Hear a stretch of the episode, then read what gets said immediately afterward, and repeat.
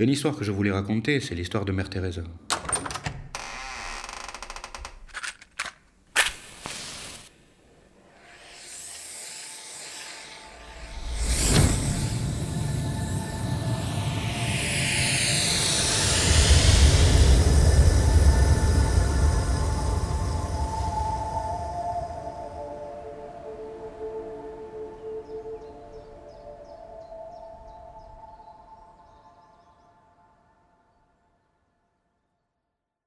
Nos filters, Thierry Durand.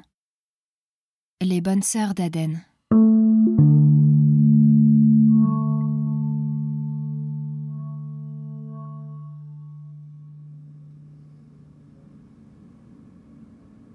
Quand j'étais là-bas à Aden, euh, fin 2015, début 2016, euh, il y avait un hospice de Mère Teresa, avec des bonnes sœurs.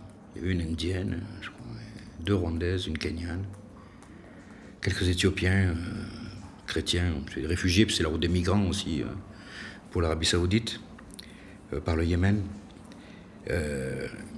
Et ils avaient un hospice où ils s'occupaient de, de- petits vieux, de personnes handicapées. il n'y avait aucun problème.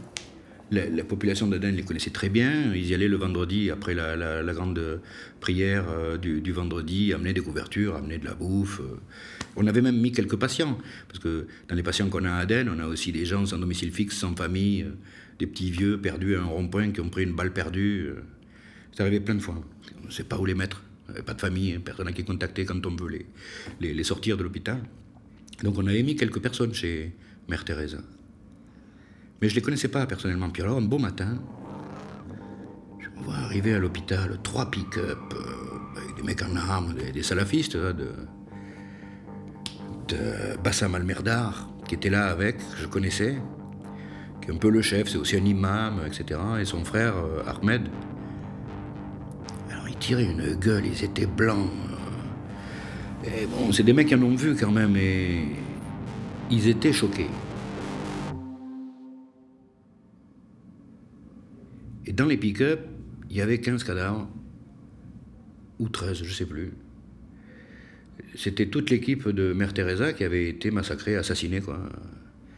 Délibérément, euh, balle dans la tête.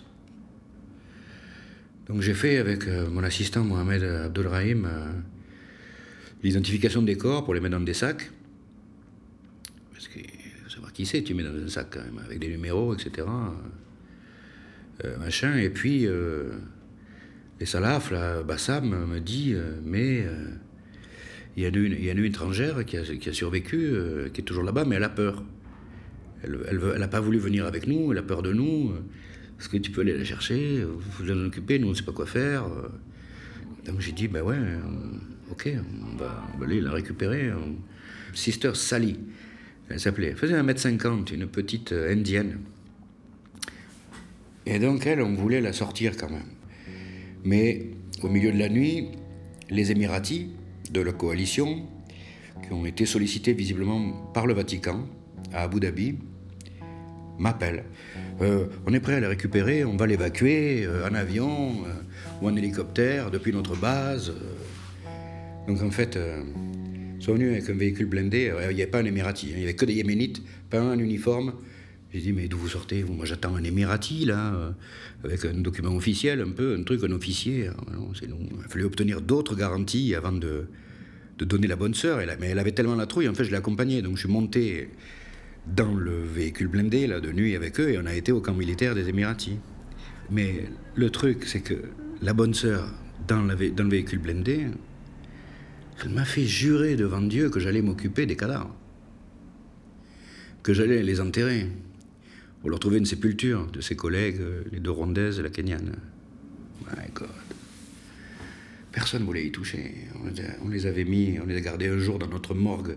Mais on a une morgue qui est que climatisée, qui n'est pas réfrigérée. Donc tu ne peux pas garder les corps là-dedans plus de 48 heures. Après, en fait, euh, on a enterré les bonnes sœurs. Enfin, c'est des copains yéménites qui ont, qui ont pris sur eux. euh, alors que tout le monde se, se défaussait, tu vois, voulait pas toucher à ces, au cadavre de ses bonnes sœurs euh, pour pas risquer sa peau, potentiellement. Ils sont allés dans un cimetière, cimetière chrétien d'Aden, puisqu'il y, a un cimetière chrétien du temps des, Anglais, et qui ont creusé toute la journée quatre tombes et qui ont mis les bonnes sœurs là-dedans 15 jours après.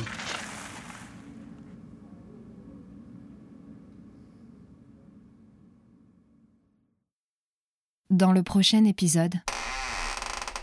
Le chirurgien euh, a dû lui ouvrir la jambe euh, du bas du pied, déjà pour euh, soulager la pression des tissus avec la compression qui était due au, garrot, jusque derrière la cuisse. Mais ouvrir la jambe jusqu'à l'os.